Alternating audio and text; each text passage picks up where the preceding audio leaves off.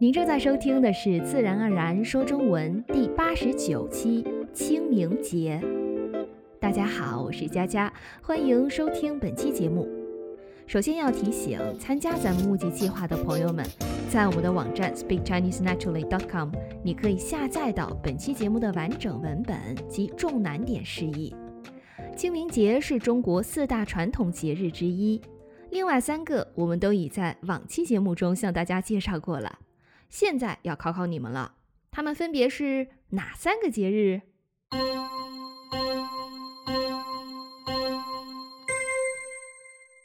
没错，它们就是春节、端午节和中秋节。还没听过或已经有些遗忘了的朋友们，可以去听听，它们分别是咱们的第三十四期、第十一期和第二十五期节目。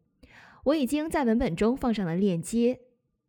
温故而知新，别忘了反复在语言学习中的重要性。本期节目，我们就来说中国四大传统节日中的最后一个节日——清明节。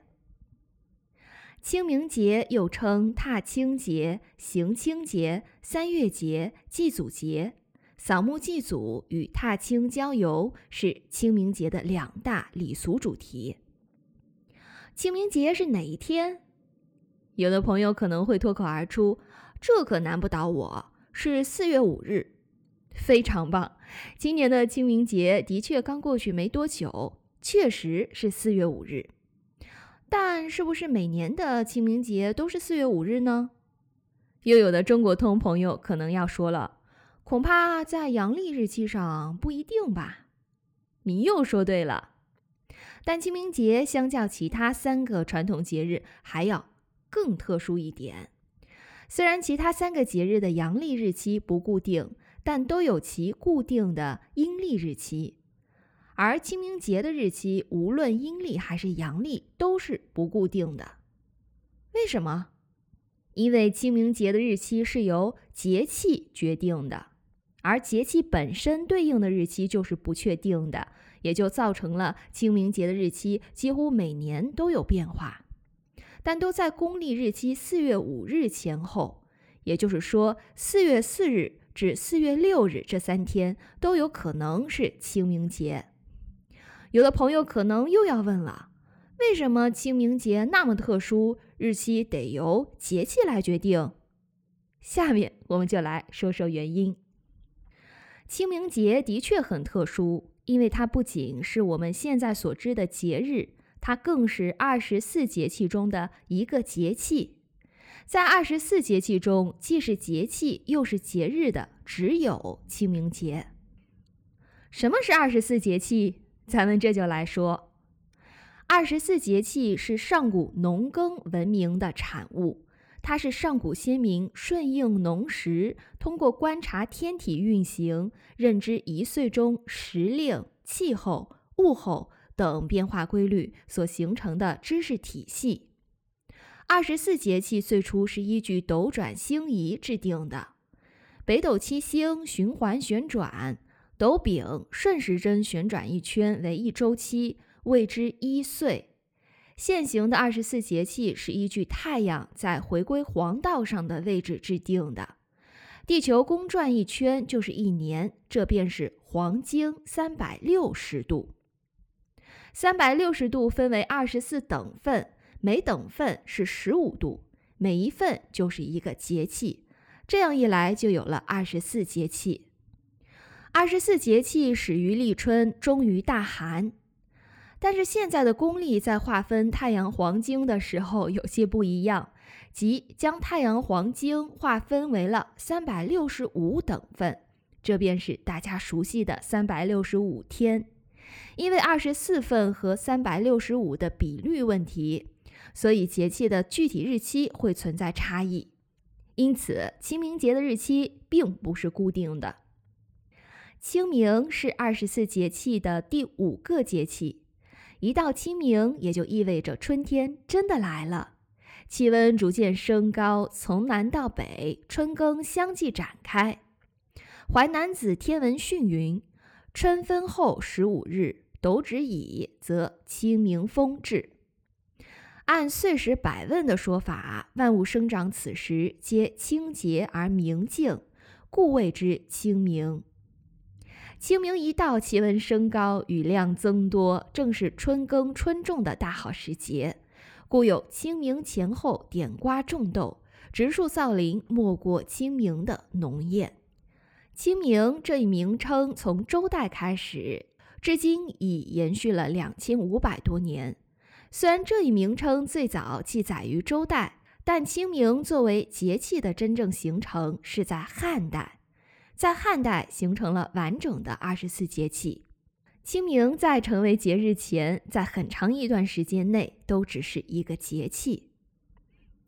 那清明是什么时候成为节日的呢？这要从寒食节说起。寒食节，中国传统节日，在冬至后一百零五日。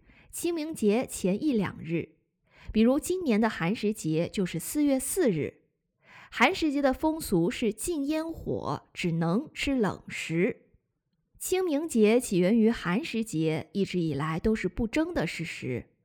关于寒食节，有一个传说：春秋初期，晋国发生内乱，晋国公子重耳为避祸，出国逃亡。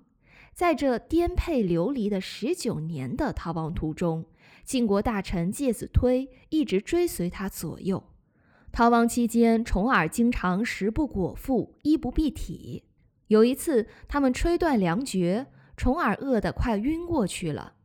介子推就到了山沟里，割下了一块自己腿上的肉，与采摘来的野菜同煮成汤给重耳吃。重耳这才缓过神来。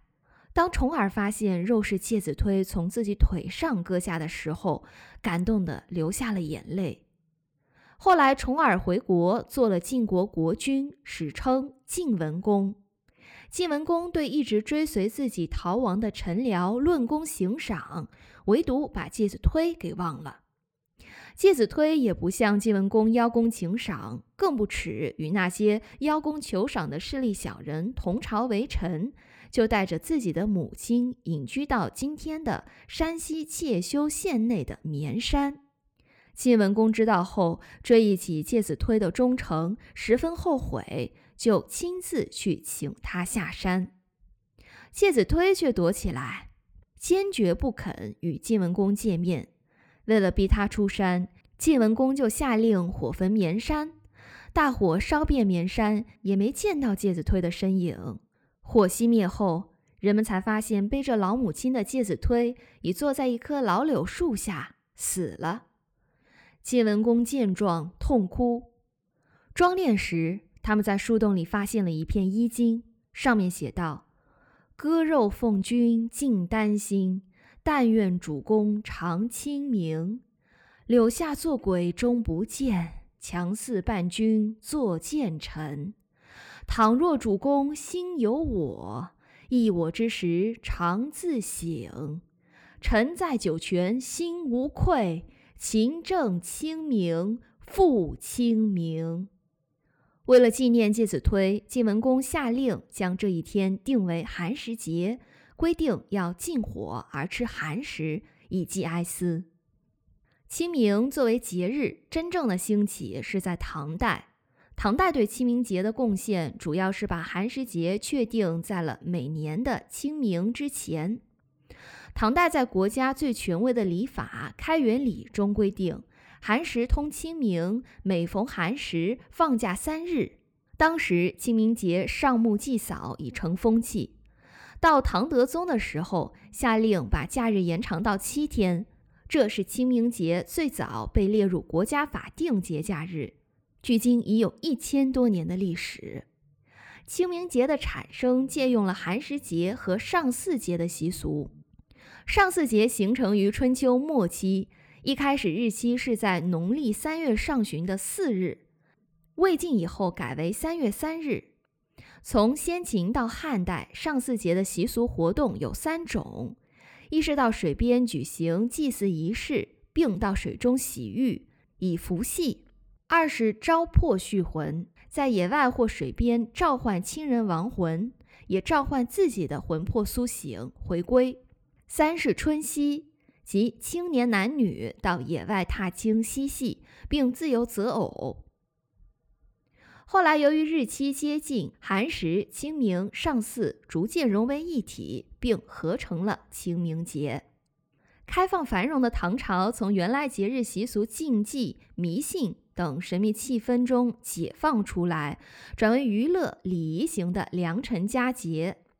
唐代开始，踏青、荡秋千、斗鸡等娱乐活动也盛行起来，蹴鞠更为兴盛。到了宋代，清明节继承了唐代的节日风俗，得到了极大的发展。北宋年间的《清明上河图》就是对当时过清明节百姓生活场景的真实写照。到民国时期，清明节这天，除了原有的扫墓、踏青等习俗，植树也被确定为常规项目。现今，清明节仍是国家的法定假日。包括周末调休，一共放三天。但清明祭祖活动通常是在清明节的前十天至后十天，有些地方还长达一个月。下面我们就来说说目前还保留着的清明节习俗。一、扫墓祭祖。清明扫墓祭祖，经历代沿袭，已成为固定的礼俗主题。每逢清明时节，全家人都会去墓地给先祖扫墓祭拜。扫墓时，人们通常携带酒食果品、纸钱、鲜花等物品，为先人墓地铲除杂草，将食物供祭在亲人墓前，在墓前磕头，以此来祭祀祖先、尽孝道。有些地方还会在墓前放鞭炮，但现在更提倡文明扫墓，所以放鞭炮的。也越来越少了。二踏青，踏青即春日郊游。清明时节，春回大地，自然界到处呈现一派生机勃勃的景象，正是郊游的大好时光。因此，在清明节这一天，人们往往会约上三五好友，一起去郊外踏青。学校清明期间也会组织学生们春游。春游的内容一般有给革命先烈扫墓、去公园郊游、野餐，还会组织学生们放风筝、拔河等。三植树，清明前后阳光雨水充沛，种植树苗成活率高、成长快，因此自古以来我国就有清明植树的习惯。学校在此时也会组织学生们去植树。至今，清明节还保留了寒食节吃冷食的习惯。虽然现在很少有人在那一天完全吃冷食，但大家还是会多少吃一些。下面就让咱们来看看有哪些传统的清明节食物。一、青团。江南地区在清明节的时候有吃青团的饮食习俗。青团是一种冷食点心，碧青油绿，糯韧软绵，不甜不腻。带有清淡却悠长的青草香气，吃在嘴里更是清香滑糯。这个习俗可以追溯到两千多年前，因为寒食节是不能生火的，所以人们提前准备很多糕点用来充饥。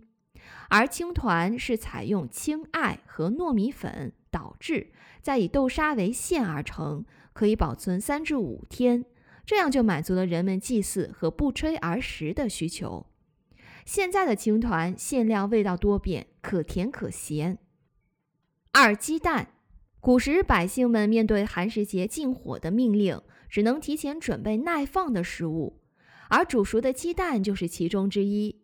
清明吃鸡蛋称为吃结蛋，结蛋分两种，一种是化蛋，另一种是雕蛋。化的五颜六色的鸡蛋可以吃，而雕蛋则仅供玩赏。煮熟的鸡蛋善于保存，简单搭配便可以充饥度日，是人们度过寒食节的首选。三馓子，在清明节的时候，南方和北方都有吃馓子的习俗。馓子是一种油炸食品，南方和北方的做法有所不同，南方以米面为主料，而北方以麦面为主料，形状各异，或为麻花，或为炸状。色泽黄亮，吃起来香脆，越嚼越香。四薄饼，厦门民谚有云：“清明吃薄饼”，意思是清明节一家人在扫墓后要聚在一起包薄饼吃。如今闽南多数地方还保留着这样的风俗习惯。薄饼菜至少需要十几种食材制成，而且大多是当季蔬菜。吃薄饼还讲究现包现吃。五子推磨，陕北子推磨又称老馍馍、面花，也叫蒸大馍，形状可以是各种小动物或各种物品，它们都有各自的寓意。说到这儿，清明节就给大家介绍完了。本期节目的重难点词汇较多，建议大家要多听几遍。听完后，还建议你们要深度学习文本，这样新词汇才能真正进入到你的词汇库。怎么样？你喜欢今天的节目吗？你们国家也有类似的节日吗？欢迎来咱们的网站或社交平台与大家分享。本期节目的发布要感谢所有加入咱们募集计划的朋友们。没有你们就没有这期节目。在此，我呼吁更多喜欢咱们节目的听众朋友们考虑加入到我们的募集计划中。募集计划的目的不仅是给大家额外提供节目文本，更重要的是帮助我们继续制作每一期高质量的节目。如果你觉得咱们的节目对你的中文学习有帮助，并真心希望这个播客继续开办下去。还请你慎重考虑来我们的网站 speakchinesenaturally.com 加入咱们的募集计划，用每月一两杯咖啡的钱，咱们就可以共同维系这个中文学习的共享资源。最后提醒参加募集二的朋友们，参与募集二专享节目《畅所欲言》四月份节目录制的截止日期是四月二十二日，也就是明天。想参加的朋友们还来得及哦。